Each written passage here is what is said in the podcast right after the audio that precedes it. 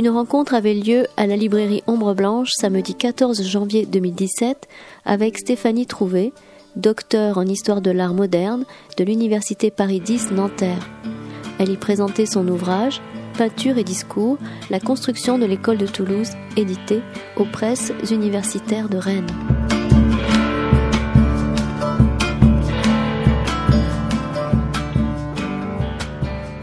Bonsoir.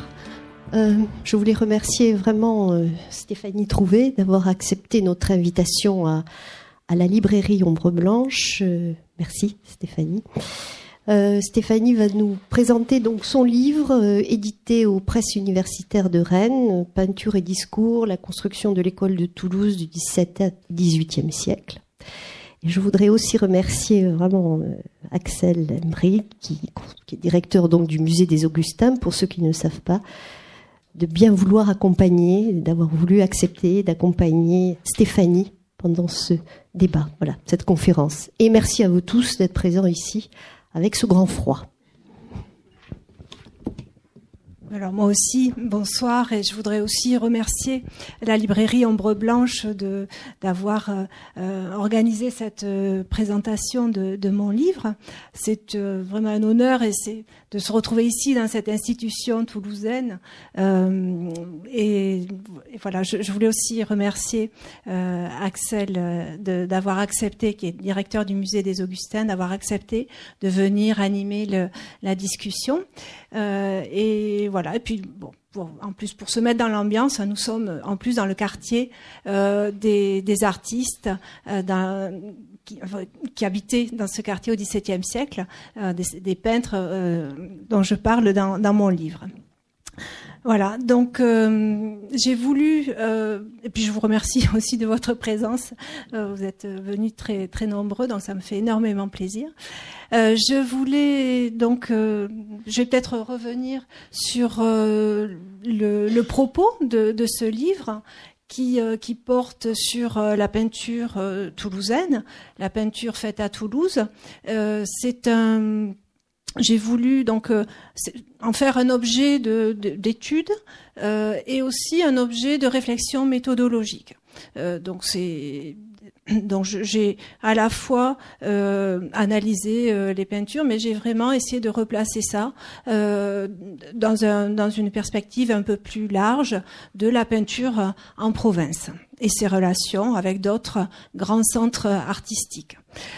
Euh, donc ce qui, ce que j'ai voulu, euh, ce que je voulais faire, ce qui m'intéressait et ce que j'ai donc euh, essayé de, proposer dans ce livre, c'était d'essayer de, de, retrouver un petit peu l'œil du XVIIe siècle, euh, un clin d'œil justement au, travail de Baxandal qui euh, avait fait un livre, un livre sur euh, l'œil du, Quattrocento, essayer de retrouver la, vision des Toulousains au XVIIe siècle quelles étaient leurs façons de voir les, les, œuvres et comment est-ce qu'ils appréhendaient la peinture au XVIIe siècle?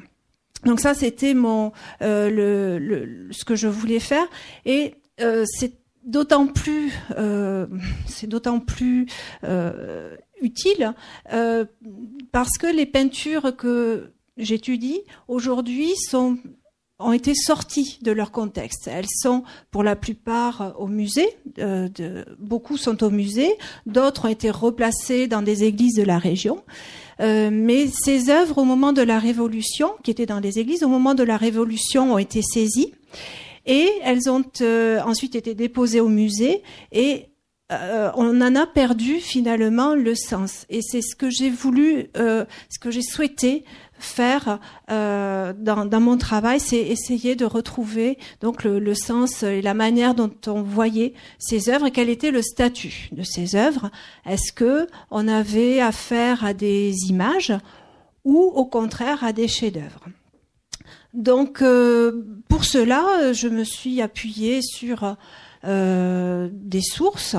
Euh, donc je vais revenir un petit peu en détail sur euh, les sur le, matériel scientifique sur lequel j'ai pu appuyer mon propos. mais tout d'abord, il a fallu que je passe aussi par une approche historiographique pour essayer de comprendre comment est-ce qu'on a parlé de la peinture à Toulouse, euh, comment est-ce qu'on a présenté euh, cette école de, peinture? Donc ça, ça a été un travail qui a été assez long parce qu'il a parce y a beaucoup beaucoup de choses qui ont été écrites. Il faut savoir que euh, la peinture c'est quelque chose d'exceptionnel en fait, cette peinture toulousaine du XVIIe siècle, exceptionnelle parce qu'il y a beaucoup, beaucoup, beaucoup de tableaux. Euh, on n'a pas l'équivalent dans d'autres euh, villes de province. Euh, il y a beaucoup d'œuvres qui, ont été produites, mais il y en a surtout beaucoup qui sont conservées. Bordeaux, où je, vis actuellement, il n'y a pas l'équivalent. Il n'y avait pas la même, c'était pas le même type de commande non plus, et il n'y a pas autant d'œuvres du XVIIe siècle. à titre de comparaison, hein, c'est pareil pour Montpellier. Il y en a un peu plus à Montpellier. Et donc à Toulouse, c'est vraiment quelque chose, il y a un patrimoine exceptionnel, beaucoup d'œuvres, et il y a eu beaucoup, beaucoup d'écrits et de sources aussi euh, sur cette peinture. Donc j'ai, euh, dans un premier temps, essayé de de voir un petit peu comment est-ce qu'on a présenté cette euh, cette peinture et euh, d'abord au 19e siècle, il y a eu un gros travail sur euh, la peinture toulousaine, faite par euh, quelqu'un qui a travaillé au Louvre et puis après qui était inspecteur des musées de province, qui s'appelle Philippe de Chenevière et qui a écrit beaucoup, beaucoup, beaucoup de choses et qui était vraiment, qui a été le premier à s'intéresser à l'art en province. Euh, donc il s'est intéressé, euh, il était normand, donc à la Normandie, euh, là où est né Nicolas Poussin. Ensuite, il avait fait des études à, à, Aix, et puis il a fait un, travail aussi sur sur Toulouse.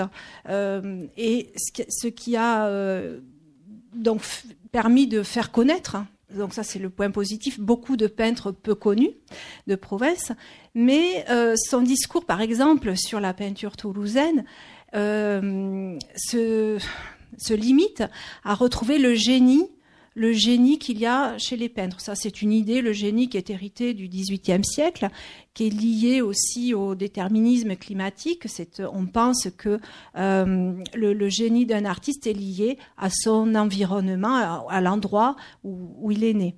Et euh, donc pour Toulouse, il parle de la peinture, notamment d'Hilaire Pader et en particulier du très grand tableau qui se trouve dans la cathédrale Saint-Étienne, le triomphe de Pader, donc très grand parce qu'il fait euh, peut-être 5 ou 6 mètres de, large, et il, euh, il, définit cet art comme étant, euh, il en parle en parlant du génie gascon.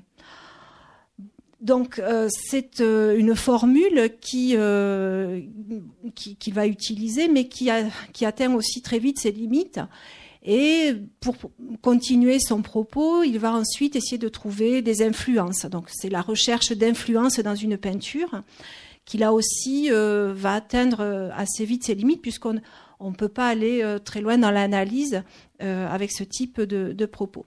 Mais ça n'empêche que Philippe de Chenevière a contribué à la fois à faire connaître beaucoup de peintres provinciaux. Il collectionnait lui aussi les, dessins d'artistes et il et par contre, bon, sur Pader, par exemple, qui était un des artistes euh, toulousains, il a eu des propos, il a, lui a consacré tout un livre et euh, il a eu des, il a plutôt euh, dénigré, ce qui a contribué à le faire oublier, le, peintre. donc ça, c'était le, travail au 19e, milieu 19e de, Philippe de, de cette peinture toulousaine qui, qui, qui, contribue à écrire une histoire de l'art française. Et ensuite, l'autre grand euh, historien qui a parlé de la peinture à Toulouse, c'est Robert Mesuré, qui a été Robert Mesuré, qui a été euh, très longtemps conservateur du musée Paul Dupuis, euh, qui a donc ses premiers travaux datent des, des années 1940 et il est mort en 70 ou 72, je ne sais plus exactement. Euh, donc il a été très actif, il a fait beaucoup, beaucoup, beaucoup euh, d'expositions euh, sur Toulouse et beaucoup de recherches aussi. Et Robert Mesuré était aussi dans cette perspective du, génie, mais du génie. Alors lui, c'est plutôt le génie occitan. Hein, C'était un occitaniste convaincu, et donc cette, ce, rapport à l'occitan, qui est toujours aussi ancré à Toulouse, était vraiment très fort aussi dans les années 60 sous la, plume et l'action de Robert Mesuré, puisque il définissait les peintres toulousains comme des, des occitans enfin des peintres euh, occitans et qui faisaient un art occitan. Là encore, une fois qu'on a dit ça, moi je n'étais pas satisfaite. Ça ne me permet pas de définir vraiment cette, peinture. Et Robert Mesuré aussi a beaucoup développé des, euh, liens avec l'art espagnol, là aussi une recherche d'influence. Euh, et cette recherche d'influence marque aussi quelque part euh, une approche de la peinture en termes de retard, c'est-à-dire que la peinture toulousaine subit des influences et donc est en retard par rapport à d'autres euh, à d'autres euh, arts et, et, ça permet aussi de justifier une qualité jugée plus ou moins euh, bonne. Donc voilà Robert Mesuré qui a, qui a l'avantage d'avoir fait des, des recherches dans les archives et publié beaucoup de, de cotes d'archives qui moi m'ont été extrêmement utiles et m'ont permis de euh, qui m'ont permis de, de, de, mener de commencer mes, mes recherches dans, dans, les archives.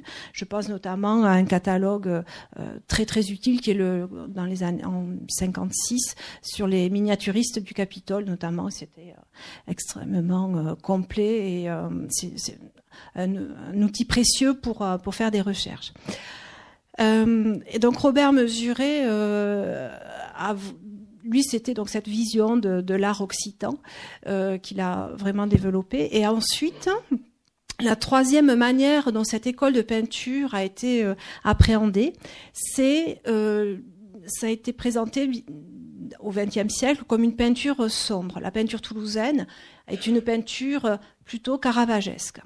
Donc caravagesque, c'est euh, dans le goût de la peinture de Caravage, une peinture euh, à la fois réaliste, avec des fonds sombres et des tonalités un peu sombres. Donc pourquoi est-ce que ça a été présenté ainsi? C'est euh, à la donc il y a eu une exposition qui a, marqué l'histoire de l'art, qui est une exposition qui a eu lieu en 1934, euh, qui s'appelle Les peintres de la réalité, euh, qui avait eu lieu à Paris et qui présentait donc euh, des, des peintres de la peinture du XVIIe siècle et il y avait des peintres toulousains présents, des peintures de, peintres toulousains présentées. Il y avait neuf, neuf tableaux.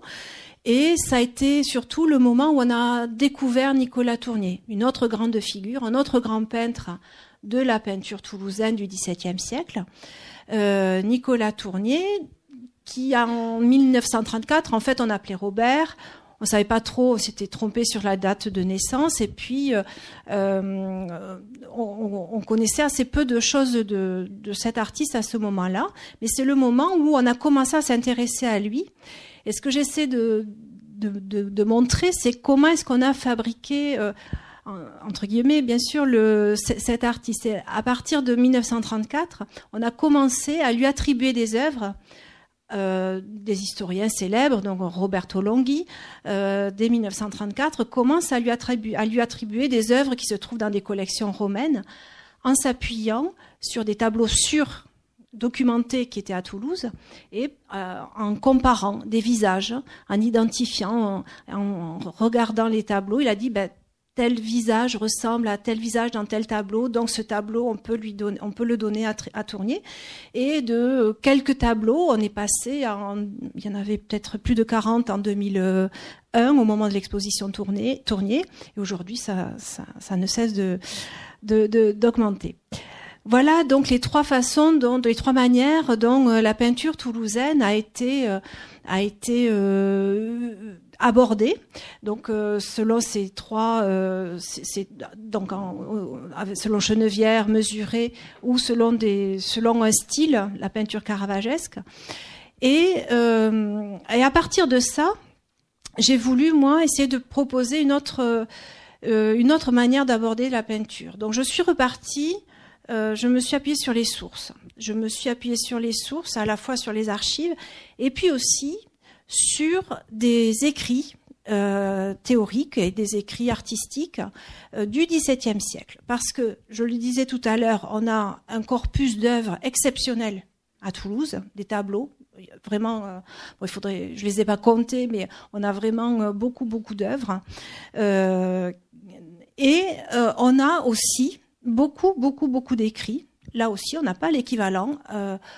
Ni à Bordeaux, ni à Caen, ni, euh, à Montpellier. Euh, donc des textes écrits au XVIIe sur la peinture toulousaine ou des textes écrits au XVIIIe sur les tableaux du XVIIe. Et donc ça permet, cette confrontation permet d'avoir une vision euh, un peu plus juste de, cette peinture et de redécouvrir aussi cette, cette peinture et la manière dont elle était perçue, reçue.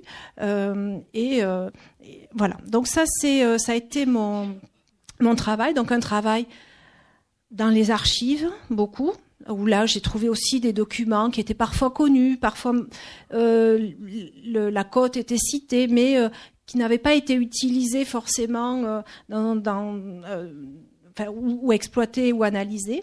Donc j'ai fait tout, j'ai mis tout ça à plat et euh, j'ai essayé de présenter donc tout ce travail dans mon livre ensuite d'une manière euh, alors j'ai présenté ça en deux parties. Dans un premier temps, je me suis intéressée, euh, j'ai fait plutôt une approche sociale parce qu'il me semblait important donc de réfléchir sur le statut de l'œuvre et pour comprendre le statut de l'œuvre, est-ce que c'est donc je vous le disais tout à l'heure une image ou un chef-d'œuvre Il fallait s'intéresser au statut du peintre comment est-ce que euh, quel était le métier du comment est-ce qu'il travaillait par exemple. Donc là euh, j'ai eu la chance de, de, trouver des documents qui permettent de d'apporter des, des, réponses à ces questions. Donc une première partie de trois qui fait trois chapitres ce qui est une approche sociale on va dire. Et puis une deuxième partie euh, dans laquelle je présente ces discours les uns après les autres et euh, d'une manière euh, d'une manière chronologique. Et qui sont ces discours qui sont liés donc à la peinture et au grand décor. Ça c'est une des spécificités euh, toulousaines pour le 17e euh, c'est que on a des on a eu des ça a été vraiment exceptionnel, des grands décors avec des très très grands tableaux, euh, notamment pour les, la, la, chapelle des pénitents noirs, des tableaux qui sont euh, presque tous conservés, donc ça c'est euh, assez inouï.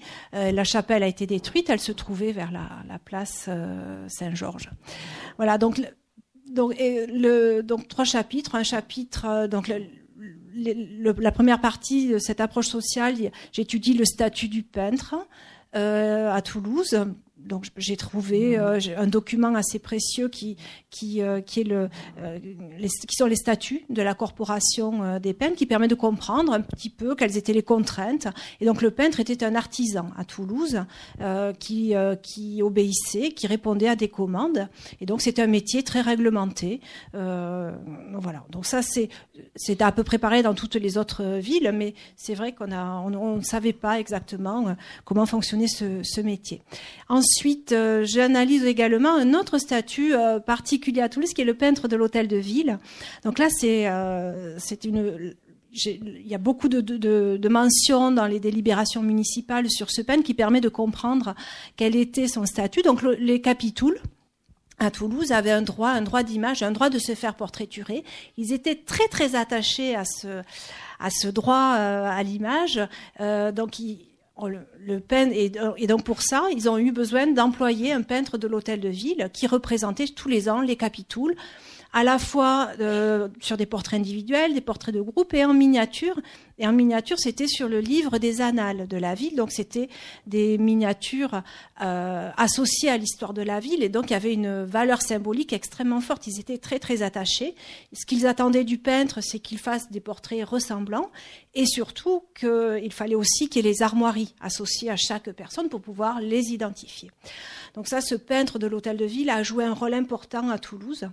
Euh, donc il y en avait dans d'autres villes, hein, à Bordeaux, à Lyon, à Montpellier. Mais Toulouse, on a une continuité depuis le, XIIIe siècle. Et, donc ça, c'est assez vraiment intéressant. Et c'est surtout euh, à Toulouse, ça a créé une, vraiment une émulation euh, pour les peintres. C'était euh, quelque chose de très convoité. et donc il avait des privilèges, le peintre, un atelier, et il a pu former. Donc le fait d'avoir un grand atelier au, au cœur de la ville a, permis de former plusieurs, plusieurs peintres. Et ensuite, j'analyse un petit peu la place du peintre dans la ville, euh, les réseaux de relations. J'essaie de comprendre comment ça fonctionnait, euh, comment, euh, euh, ce qui permet de comprendre comment les peintres circulaient. Ce que je montre, c'est que ces peintres-là étaient très très mobiles.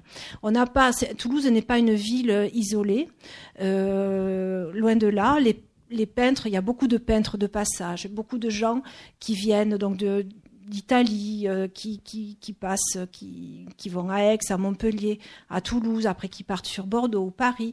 On retrouve des peintres à Montauban. Donc c'est vraiment, euh, euh, il y a énormément de mobilité. Il y a des marchands qui viennent, qui, amènent des tableaux. Donc les gens circulent, les œuvres circulent, les modèles circulent.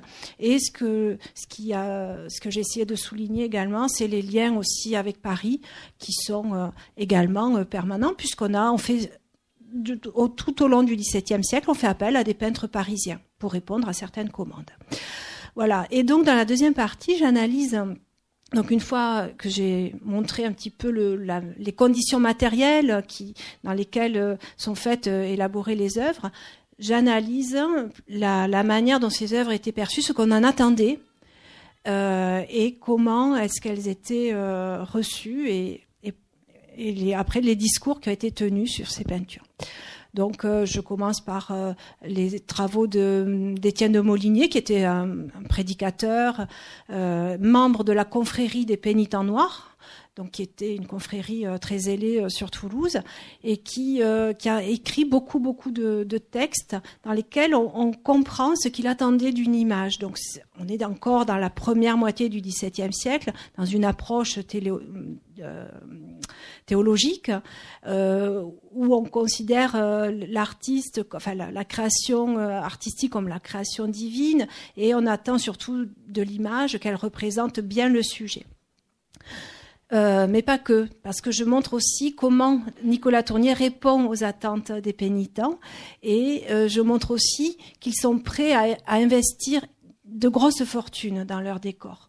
Et je montre alors là, euh, un petit peu comment est-ce qu'ils vont chercher des sous pour financer les décors euh, à Paris. Bon, je, je, je, je n'analyse qu'une partie des documents que j'ai. Il y a beaucoup de choses qui nous échappent évidemment, mais ce que je montre, c'est que euh, pour financer des grands décors, on n'hésitait pas à solliciter notamment des, gens très riches à, Paris.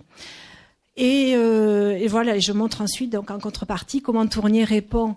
Euh, Nicolas Tournier, donc ce peintre euh, caravagesque euh, auquel Axel avait consacré une magnifique exposition en 2001. Et euh, ce peintre qui a vécu en Italie, qui est né à Montbéliard, qui a vécu en Italie et qui arrive à Toulouse, euh, sans doute vers 1627, 28, qui fait un premier tableau qui se trouve, pour les minimes, qui se trouve au Louvre aujourd'hui, une très belle crucifixion, et qui va euh, donc travailler pour les pénitents noirs. Et là, je montre un petit peu euh, ce qui m'intéresse, c'est voir, voir, comment le peintre pose sa peinture, comment est-ce qu'il tient compte de la place des œuvres dans la chapelle, et comment est-ce qu'il traite toutes les perspectives? Donc voilà, ça c'était euh, une première approche. Ensuite, euh, je, je, continue un petit peu euh, dans les discours et je m'intéresse à la figure, une autre figure très importante pour Toulouse, enfin du moins c'est ce qui ressort de, de mon étude, c'est le peintre Hilaire Pader. Hilaire Pader euh, qui a fait euh, des tableaux et qui a écrit beaucoup, qui a écrit des livres, qui a traduit un traité italien, qui a été euh, peintre de cour, la cour de, Monaco, qui a été peintre de Maurice de Savoie, et qui a été un des premiers artistes à être reçu à l'Académie de peinture et de sculpture de Paris. Donc Hilaire Pader, là je me suis euh, vraiment régalée parce que c'est un artiste qui a beaucoup, beaucoup, beaucoup écrit sur son travail. Et donc ça c'est rare ici, enfin oui c'est quand même assez rare d'avoir ce genre de, de sources parce que on a du coup, on, arrive vraiment à comprendre comment est-ce qu'il euh, conçoit sa peinture, comment est-ce qu'il conçoit son métier.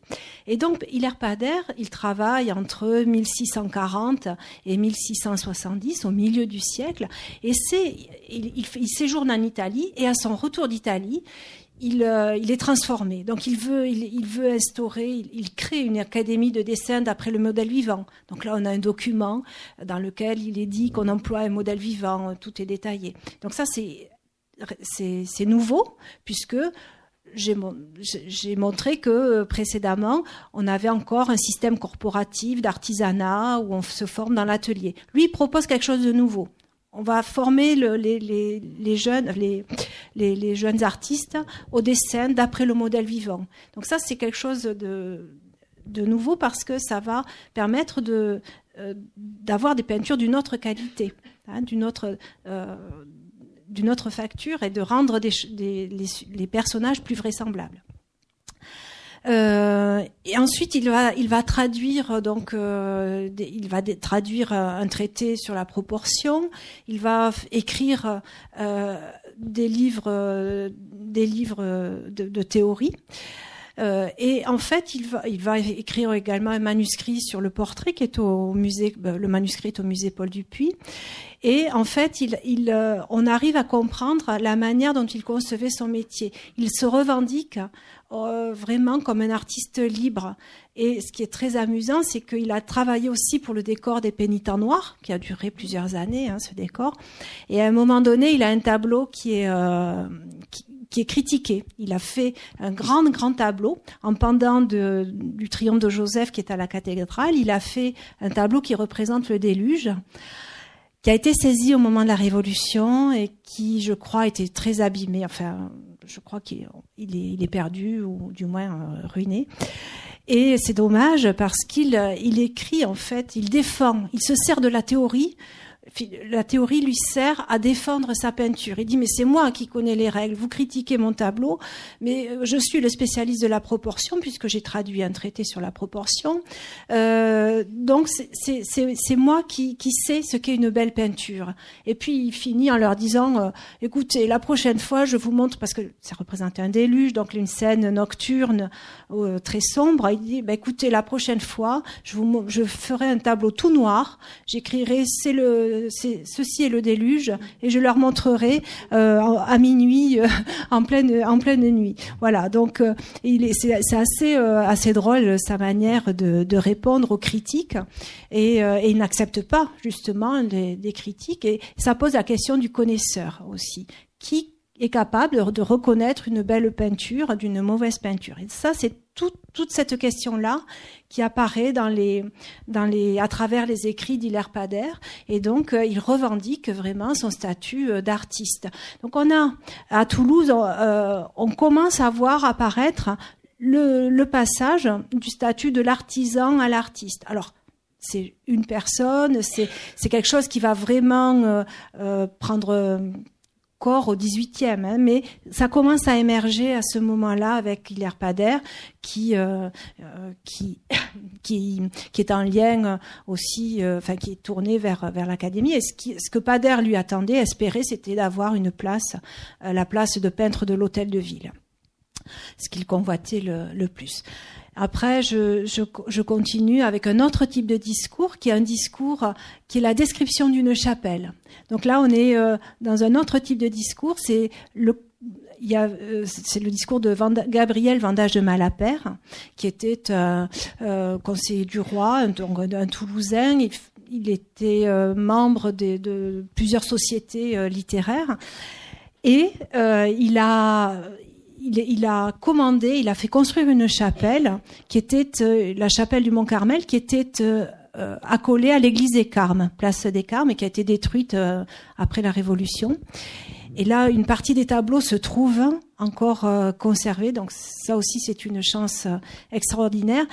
Et ce que j'essaie de montrer, c'est que ce qui est vraiment passionnant à travers son discours, à travers la description de sa chapelle, c'est qu'il conçoit en fait euh, le décor comme un tout. Aujourd'hui, on voit les œuvres d'une manière isolée, sorties de leur contexte, et alors que là, on comprend vraiment comment fonctionnent ces tableaux. C'est-à-dire qu'il il s'intéresse à la fois donc aux peintures et à l'ordre, à l'organisation, au programme iconographique, mais il s'intéresse aussi aux matériaux utilisés, donc les marbres, les couleurs des, matériaux, des bois, les, dorures. Euh, il s'intéresse vraiment à, une infinité de, détails. Il souhaite qu'autour des tableaux, on mette une petite baguette dorée pour pas que l'œil soit, euh, que l'encadrement en marbre euh, vienne euh, heurter le, la vision du tableau. Enfin, il, décrit vraiment tout dans les moindres détails. Donc ça, c'est euh, vraiment euh, utile pour comprendre ces, ces tableaux.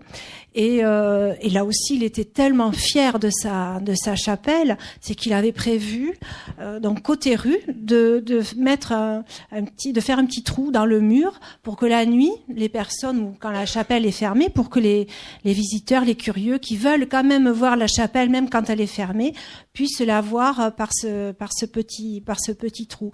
Et puis euh, euh encore un truc, quelque chose d'assez rigolo, c'est qu'il voulait mettre un miroir dans la euh, dans la dans la chapelle pour refléter une image de la Vierge, mais sans que le visiteur sache d'où elle vient. Donc il y avait un jeu d'illusion euh, assez assez fou.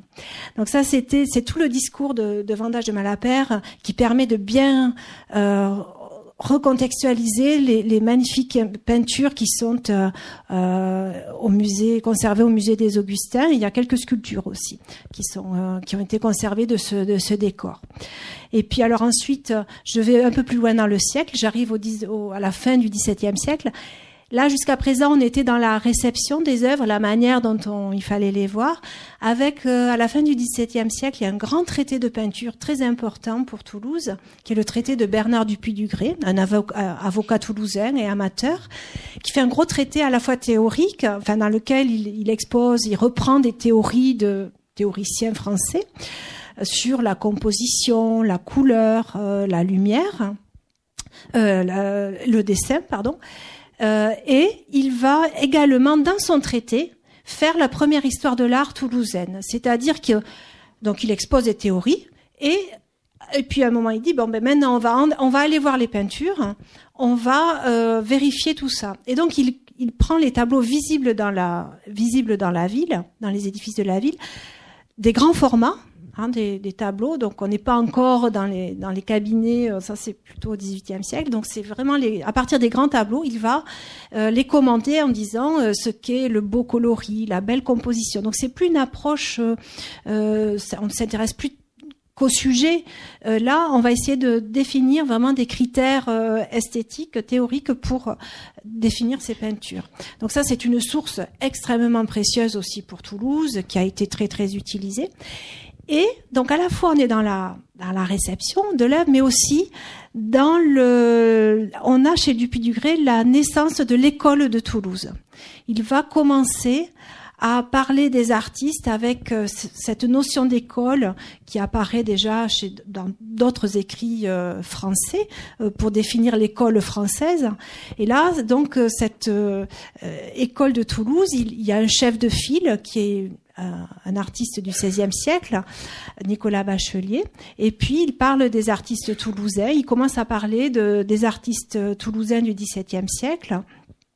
Donc, avec une volonté identique enfin, il y a une revendication identitaire, et surtout, ça lui permet de justifier son souhait d'établir, de, voir euh, instaurer à Toulouse un enseignement artistique. Donc, cette notion d'école théorique lui sert à, soutenir la fondation d'une école de peinture, euh, une institution en fait. Euh, ce que la municipalité ne va pas faire euh, tout de suite. Et donc euh, Dupuy-Dugré va faire une, école privée chez lui où il va faire, où il y aura des, des, cours, il va instaurer un concours. Donc il y a une médaille qui est, qui est encore conservée au musée du Vieux Toulouse. Voilà. Donc ça c'est, on a cette, l'émergence de cette idée de, cette notion d'école chez, chez Dupuy-Dugré. Et après donc les, tous les discours qui vont suivre au XVIIIe siècle vont renforcer en fait cette notion d'école dont le chef de file va devenir Antoine Rivals. C'est la grande figure aussi. Il y a eu une exposition il y a en 2005 organisée par euh, le musée Paul Dupuis sur Antoine Rivals, qui est l'autre grand peintre de, Toulouse, euh, qui, a, séjourné donc formé à Toulouse. Son père était peintre il a séjourné à, Paris, à Rome quelques années, puis il revient à Toulouse. Il est employé par, euh, il devient le peintre de l'hôtel de ville. Là, il va ouvrir une école de peinture. Et à, sa mort, en fait, euh, on va en faire euh, le grand artiste de, Toulouse. C'est et pourquoi aussi? Parce que c'est le début du commerce de ses œuvres. Ses gravures commencent à se vendre et il est nécessaire d'en faire aussi un grand artiste. Donc dans les biographies, son nom commence à apparaître dans les biographies, euh, dans les vies d'artistes, il est nécessaire de d'en faire un grand artiste pour pouvoir aussi définir sa peinture et son art et, reconnaître euh, ses dessins euh, ou ses ou ses peintures. Donc Antoine Rivals va devenir comme ça le grand peintre toulousain. Et ensuite, euh, je termine en fait le, mon, mon travail avec le, le, la figure de, de Malio, qui lui aussi va va faire un grand euh, de Joseph Malio, donc qui a, qui a, qui a écrit un manuscrit. Euh, qu'il a, il a commencé dans la deuxième moitié du XVIIe et euh, terminé après la Révolution euh, sur des vies d'artistes. Alors, il a fait un manuscrit sur les monuments de Toulouse et des vies d'artistes. Moi, j'ai mis juste en annexe les vies d'artistes. Il y a 26 vies d'artistes. Donc euh, là, le, discours passe par l'écriture de la biographie. En fait, le discours sur la peinture devient la, des, vies d'artistes. Qui, et ce manuscrit, est connu de tout le monde. Hein, c'est pas inédit. Euh, beaucoup l'ont utilisé et au au 19e siècle, euh, Dumège, qui est le, le euh, a fait un historien de Toulouse, a fait une biographie d'artiste à partir une biographie toulousaine à partir du, traité de Malio. Donc c'est une source extrêmement importante euh, dans laquelle on a puisé beaucoup beaucoup d'informations de, et c'est d'autant plus intéressant ce, manuscrit euh, de, de Malio parce qu'il fait, il a commencé à écrire avant la Révolution et il a connu le, la saisie des œuvres. Donc il mentionne aussi les œuvres qui ont été euh, enlevées euh, de, des églises, qui ont été déposées au musée. Donc euh, c'est vraiment un document précieux et c'est pour ça que j'ai décidé de le, de le de le proposer en fait et de le voilà de, de l'ajouter à mon à ce corpus de textes qui est d'offrir ainsi euh, aux chercheurs, aux amateurs et à tout ce qui s'intéresse à la peinture des textes qui n'avaient jamais été euh, vraiment étudiés. Enfin, c'est la première fois, du moins, que la peinture est abordée sous, sous cet angle. Alors, c'est vrai qu'on connaît beaucoup la théorie et les écrits euh, parisiens, ça a été quelque chose qui a été euh, bien étudié, mais dans le cas de Toulouse, ça avait été toujours euh, délaissé. Donc voilà un petit peu le le propos et tout ce que j'ai pu assez rapidement hein, bien sûr mais tout ce que j'ai pu euh, vous proposer dans dans ce livre voilà Merci beaucoup Stéphanie. Donc ce que je voulais dire aussi avant d'initier le, débat, c'est vraiment que euh, Stéphanie comble un, un, vide bibliographique important avec cet ouvrage. C'est vrai que on a beaucoup de tableaux, on a beaucoup de, euh, textes, euh, mais euh, jusqu'à présent, les différentes, les différentes études de cette peinture étaient soit attributionnistes purement, soit au contraire étaient effectivement dans une logique d'école, de courant et tout ça. Et euh, non seulement euh, c'est un livre important et, vraiment euh, très très bien construit euh, d'un point de vue intellectuel, mais c'est également aussi un ouvrage directement utile, hein, comme tu l'as dit, puisque euh, jusqu'à présent, euh, les curieux, les chercheurs euh, étaient obligés d'aller d'un ouvrage à l'autre, de, de, bas de notes à des annexes et tout ça, et finalement, on avait du mal à rassembler toutes ces connaissances. J'ai eu effectivement à, plusieurs reprises à travailler sur sur ce terrain. Et voilà j'ai eu à faire face à cette absence hein, de, de, de textes faciles à trouver voilà. Et, et, surtout il y a une mise en perspective qui n'avait jamais été faite. Et effectivement on peut dire aujourd'hui que la peinture à Toulouse au XVIIe siècle a son ouvrage de base qui permet d'en comprendre les enjeux euh, à la fois d'un point, point, de vue sociologique, euh, d'un point de vue effectivement du rapport au texte et au discours, euh, et on ne voit plus la peinture toulousaine de la même façon, et on n'a plus l'impression, après la lecture de ce livre, euh, d'avoir affaire à des fragments échoués euh, du passé, hein, parce que effectivement, euh, ce qui est donné à voir de cette peinture du XVIIe à Toulouse aujourd'hui ce sont quelques tableaux au musée, mais de nombreux autres sont encore en réserve hein, parce que on a du mal à montrer une vision je dirais presque topographique, c'est-à-dire qu'il serait à souhaiter, mais peut-être qu'une exposition permettra de le faire, peut-être une reprise d'une exposition type l'âge d'or de la peinture à Toulouse de 1946, mais la reprendre aujourd'hui avec les connaissances que l'on a aujourd'hui, ça permettrait de constituer des grands ensembles, hein, de montrer presque dans leur contexte euh, les grands ensembles hein, euh, que, que Stéphanie a énumérés euh, de peintures à la fois religieuses et civiques. donc voilà, donc cet ouvrage permet d'attendre cette exposition éventuelle et surtout vraiment d'avoir une réflexion globale sur cette peinture.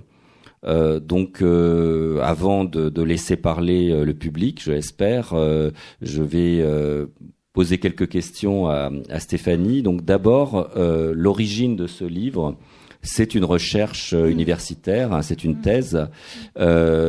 comment es-tu passé de cette matière énorme hein, de, la thèse à un livre qui bien qu'étant fort respectable hein, de, taille et de poids, euh, reste un ouvrage tout à fait facile à consulter et euh, de lecture aisée.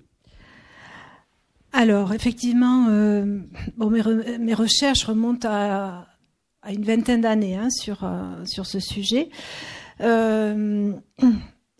J'ai donc j'ai fait une thèse sur la, la, peinture à Toulouse que j'ai soutenue il y a une dizaine d'années. Donc comment je suis passée de la thèse à, ce livre, je suis passée par dix ans de, de réflexion, euh, donc une dizaine d'années de réflexion. C'est-à-dire j'ai fait une thèse, euh, mais sur euh, sur la peinture à Toulouse, mais dans une dans, dans, que j'avais étudiée dans ses rapports avec l'art italien. Donc c'était une problématique très précise qui euh, avait alors je m'étais intéressée aux, aux, enjeux de ces rapports avec l'italien, avec l'art italien, et ça m'avait permis d'amorcer une réflexion sur euh, le statut du peintre, sur euh, le au XVIIe siècle, sur le toute la question de l'éducation, de la mise en place des différentes écoles. Donc ça, c'était une première, euh, une première approche dans ma thèse. Puis il y avait des choses qui étaient moins satisfaisantes dans ma thèse. C'est pour ça que bon, on m'avait conseillé de la publier, mais j'ai pas, j'étais pas moi satisfaite de, ce travail. Et j'ai dit non, je, laisse euh, un peu de temps. Et puis en fait, à force de faire d'autres recherches, donc j'ai fait des travaux d'historiographie, pour euh, sur un historien de l'art euh, bordelais notamment de faire des, un article sur euh, j'ai publié ce manuscrit sur Padère donc j'ai des choses que j'avais pas faites dans ma thèse mais que j'ai pu faire après. Voilà avec d'autres biais la, réflexion a commencé à, mûrir et puis il y a puis je suis partie à l'étranger aussi. Ça fait du bien de de partir, des fois de prendre un peu de, distance pour pour mieux réfléchir. Et c'est là, en étant euh, à, l'étranger, j'ai je, vu, en fait, ces discours étaient là, tous ces tous ces textes étaient là.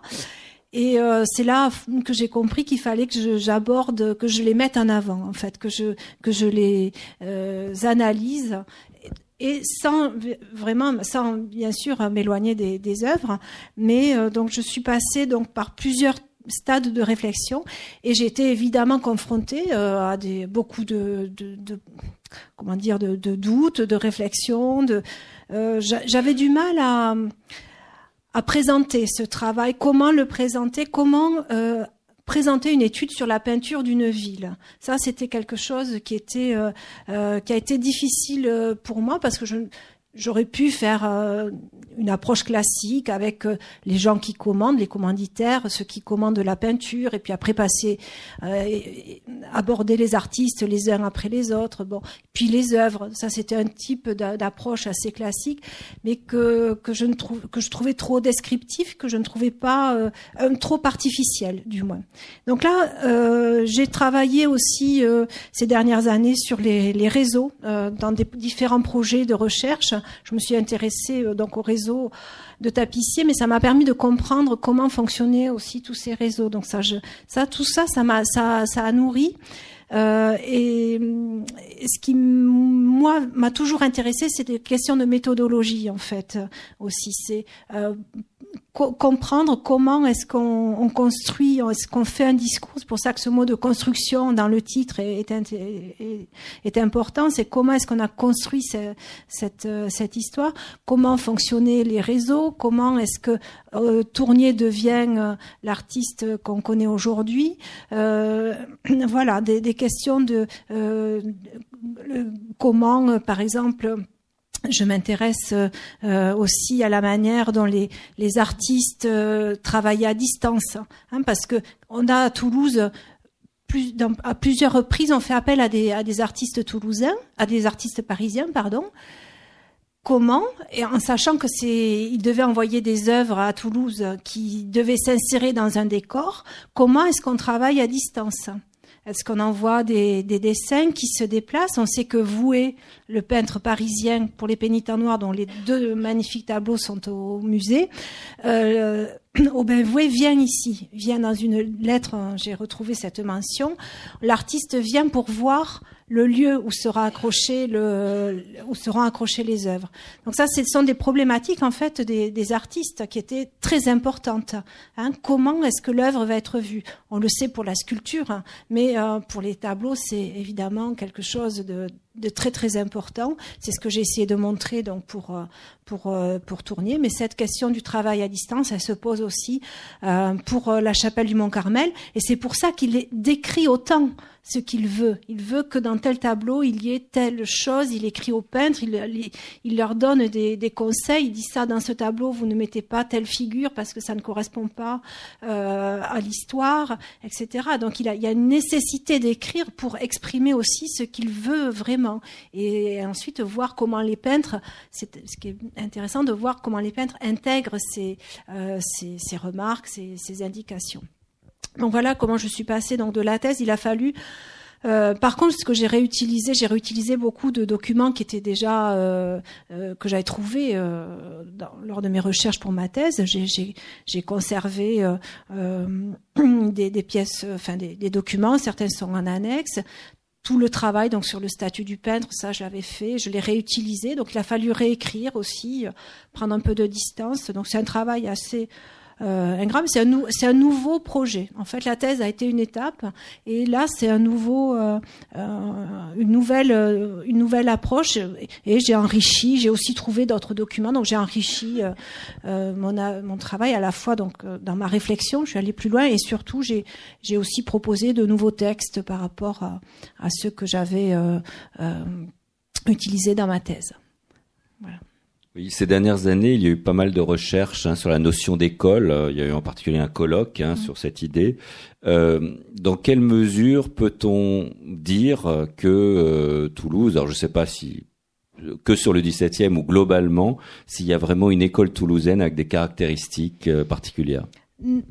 Alors, c'est un peu, je vais pas dire oui, non. Je, ce que j'essaie de montrer, moi, c'est que cette notion d'école, elle est présente.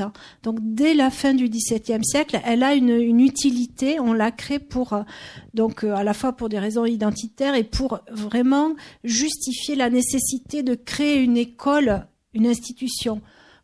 le discours de Dupuy-Dugré à la fin du XVIIe siècle dans son traité, c'est celui-là. C'est regardez, il y a eu par le passé une, école de peinture avec des grands peintres.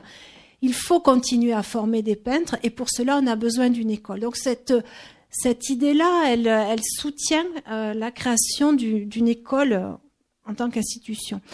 Et ensuite, c'est quelque chose qui, euh, qui, va euh, durer, euh, qui, qui, prend corps au XVIIIe siècle à Toulouse au sein de l'Académie royale de peinture et de sculpture.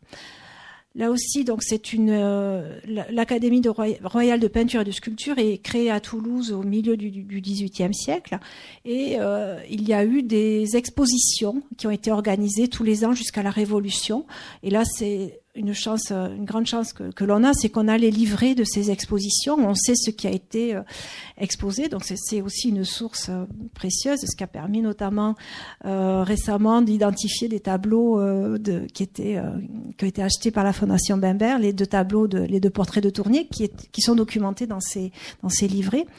donc ça c'est et au sein de cette académie, là aussi, parfois il faut la défendre. Cette quand elle est menacée, il faut montrer qu'il y a eu une grande école de peinture et, Rivals va devenir ce, chef euh, de, file.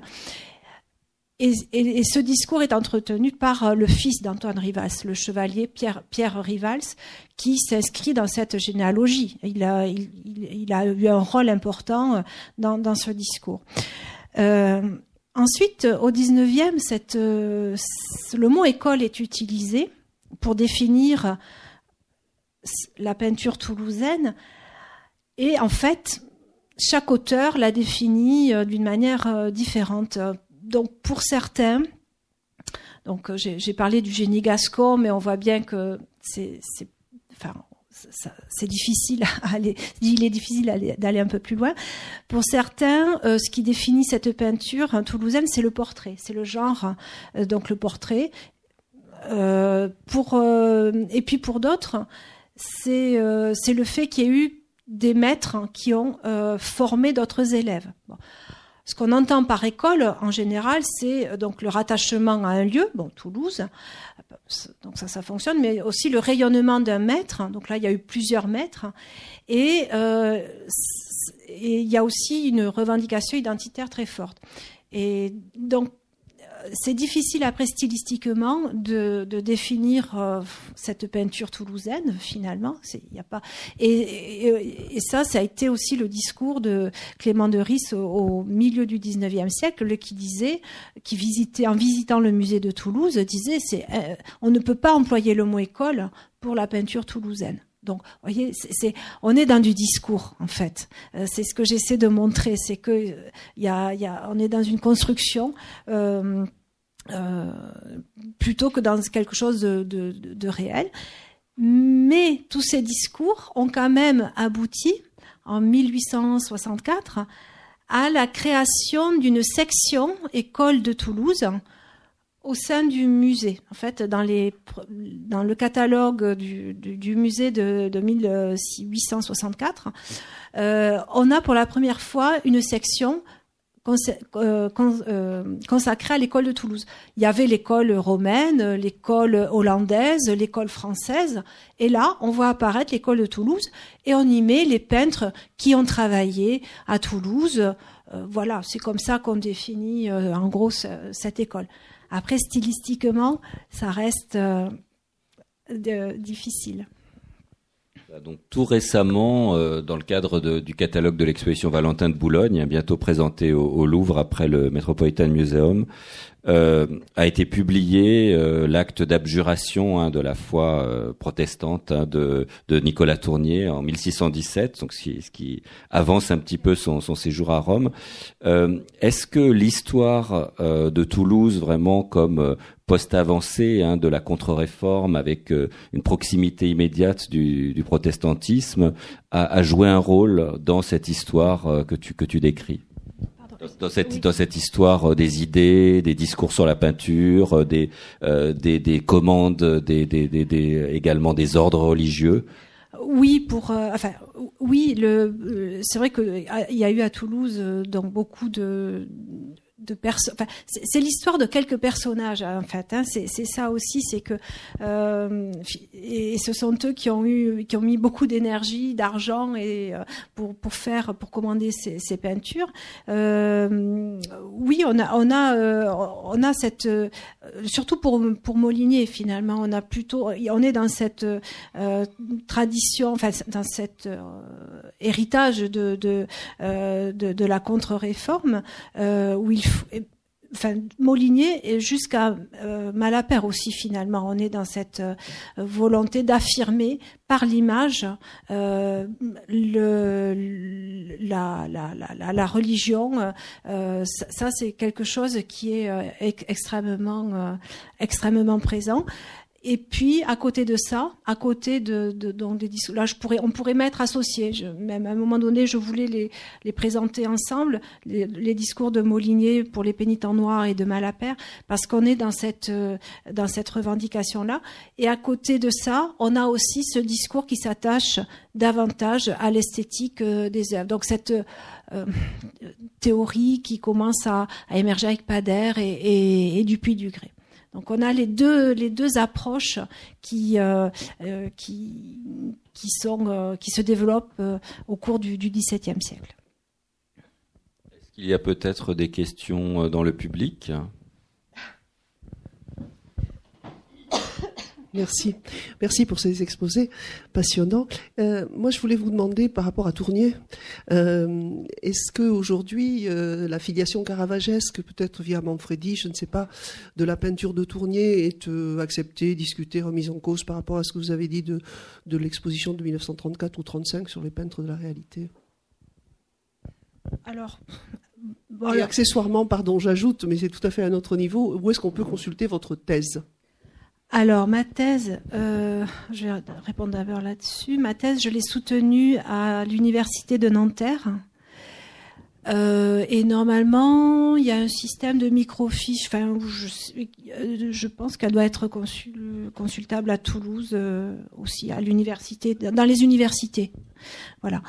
Euh, et donc, pour euh, répondre à la question de Tournier, alors Tournier pose, c'est vraiment un, un, cas de figure passionnant pour les historiens de l'art parce que ça pose là aussi beaucoup de questions de, de méthode, euh, notamment. Alors, il y a il y a des approches attributionnistes, donc c'est-à-dire que euh, on va essayer de reconnaître par l'expérience, on va essayer de reconnaître la main du peintre. Donc ça, c'est quelque chose qui était euh, qui est important. Hein. C'est la c'est l'expérience de, de l'œil et euh, et de donc c'est aussi une des qualités de nombreux conservateurs d'arriver à reconnaître des mains. Euh, donc, mais euh, qui est aussi fragile. Hein. C'est ce que je montre par rapport à l'exposition de 1934, c'est qu'il y a un tiers des attributions qui ont déjà qui ont changé. Il y a eu une par rapport à 2004 parce qu'il y avait une autre exposition. Enfin, ils avaient refait cette exposition en 2004 et euh, entre 1934 et 2004, un tiers des attributions avaient déjà changé. Euh, donc, j'appelle voilà, c'est quelque chose qui, qui, est toujours amené à être, euh, qui peut être euh, modifié. Euh, donc moi, je me situe pas dans cette démarche-là d'attribution, d'attribution. Sauf si c'est quelque chose de très flagrant et qu'on peut le, confirmer avec des, documents. Euh, pour Manfredi, alors c'est vrai qu'il y avait eu un lien très fort avec Manfredi parce qu'il y a des copies, enfin des tableaux de Manfredi qui avaient été attribués à Tournier, enfin et vice versa. Euh, je sais qu'il y a aussi maintenant euh, des rapprochements stylistiques avec l'Espagne, donc enfin avec la peinture espagnole. Euh, et moi, ce que j'essayais de proposer, enfin ce que je propose, est une autre piste pour mieux essayer de comprendre. Là, il faudrait le creuser. Enfin, c'est une piste qu'il faudra euh, vers laquelle il faudra, je pense, aller euh, par rapport à, à l'art de Tournier, c'est qu'il habitait à côté. il logeait chez un sculpteur, Pierre Affre. Ils travaillent en même temps, ils sont contemporains. Ils travaillent pour dans le cercle de Molinier, tous les deux. Pierre Affre travaille aussi pour euh, Notre-Dame de Garaison. Il y a des sculptures qui sont là-bas. Et on est dans une approche euh, très réaliste. Euh, on fait des Tournier fait des sculptures très réalistes. On a ça dans la peinture de Tournier aussi, une approche Et euh, c'est dans les années 1630, en fait, les peintres ont encore le droit de, travailler, euh, de peindre les sculptures. Donc, je pense qu'il avait aussi une, approche de la 3D, je crois, Tournier, jusqu'à quel point est-ce qu'il a, est-ce peint des sculptures. Après, avec la corporation, les, les, statuts de la corporation, il y a une, une, les peintres n'ont plus le droit de faire de la dorure. Il y a des choses qui se clarifient. Euh, mais euh, je ne sais pas, il faudrait voir un petit peu, euh, et c'est ce courant réaliste qu'on a en Séville au même moment, qui traverse, je dis qui traverse l'Europe. Et à Séville, on comprend l'art de, de Velázquez parce qu'il et de Pacheco parce qu'il travaillait aussi avec des sculpteurs et il peignait des sculptures. Donc il faudrait aussi explorer ces pistes-là.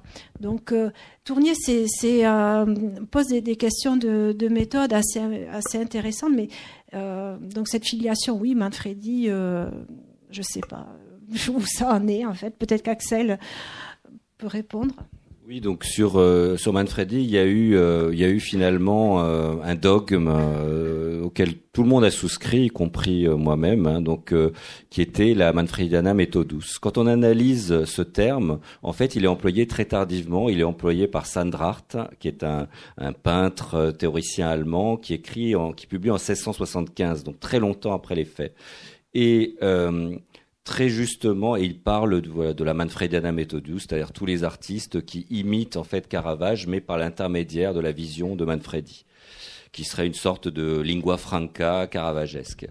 Euh, cette thèse a été un peu mise à mal par les, les recherches, ces, on va dire ces 15 dernières années, ces 20 dernières années, même de Gianni Papi, euh, qui euh, revient, lui, à un texte beaucoup plus précoce, qui est un texte de Mancini, euh, qui est beaucoup plus près des faits euh, et qui dit qu'en fait il y a quatre peintres qui font partie de la Scola del Caravaggio, euh, qui sont en fait Ribera, dont euh, Papi a prouvé le, le génie très précoce, qui sont Cecco del Caravaggio, qui est aussi une redécouverte récente, qui sont Spadarino, euh, et Manfredi lui-même. Donc on change de perspective.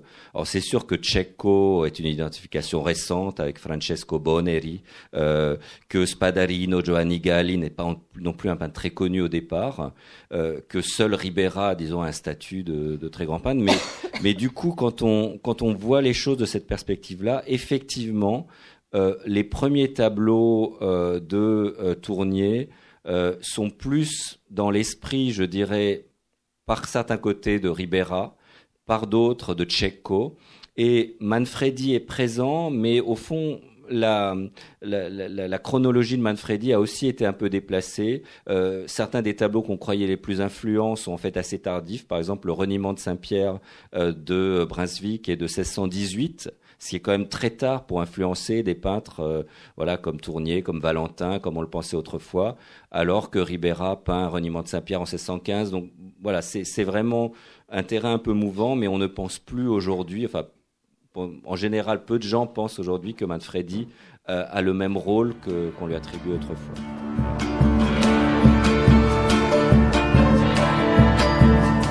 Il s'agissait d'une rencontre avec Stéphanie Trouvé autour de la parution de son livre Peinture et discours, la construction de l'école de Toulouse, aux presses universitaires de Rennes, enregistré le 14 janvier 2017 à la librairie Ombre Blanche.